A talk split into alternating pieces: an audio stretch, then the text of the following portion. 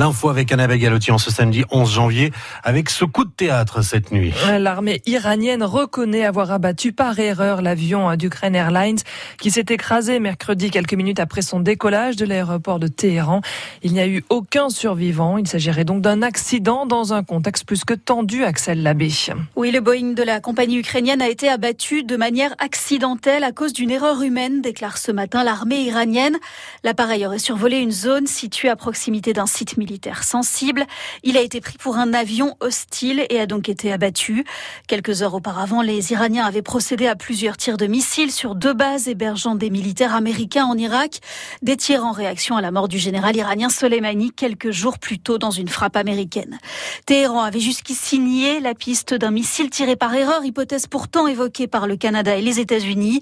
Dans un communiqué relayé par la télévision publique, l'armée iranienne précise que les fautifs seront traduits devant un tribunal militaire et présente ses condoléances aux familles des victimes. Pour le ministre iranien des Affaires étrangères, cet accident est certes la conséquence d'une erreur humaine, mais aussi, je cite, de l'aventurisme des États-Unis. Le président Hassan Rouhani évoque lui une grande tragédie et une erreur impardonnable.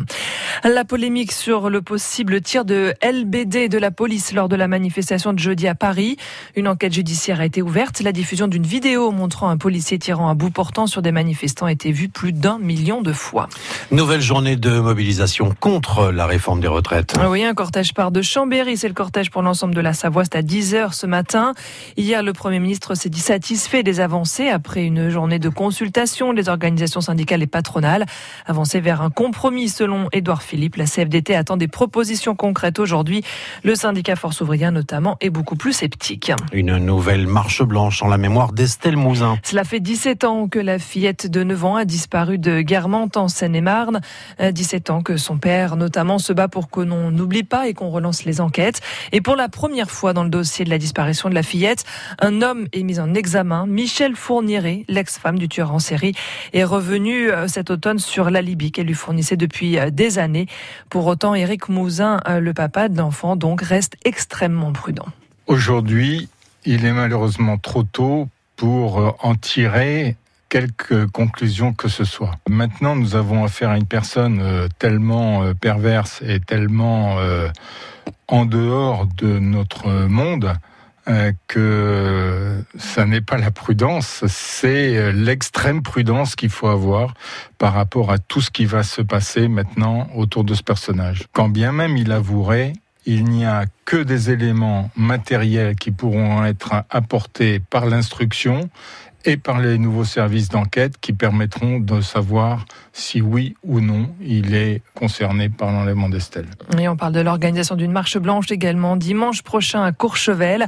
Le collectif pour la mémoire des victimes de Courchevel appelle à un rassemblement silencieux un an après l'incendie qui a fait deux morts et 24 blessés dans un ancien hôtel où étaient hébergés des saisonniers.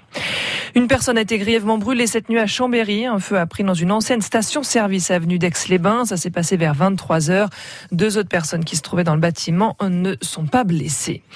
Martin Fourcade a renoué avec la victoire en remportant hier le sprint d'Oberhof en Allemagne, comptant pour la Coupe du Monde de biathlon devant Emilien Jacquelin. Et puis des médailles également aux Jeux Olympiques de la jeunesse à Lausanne. En Suisse, la chamonnière de Margot Ravinel obtient la médaille de bronze en ski alpiniste. Kathleen De Saint-Jean-d'Eau termine deuxième du Super G.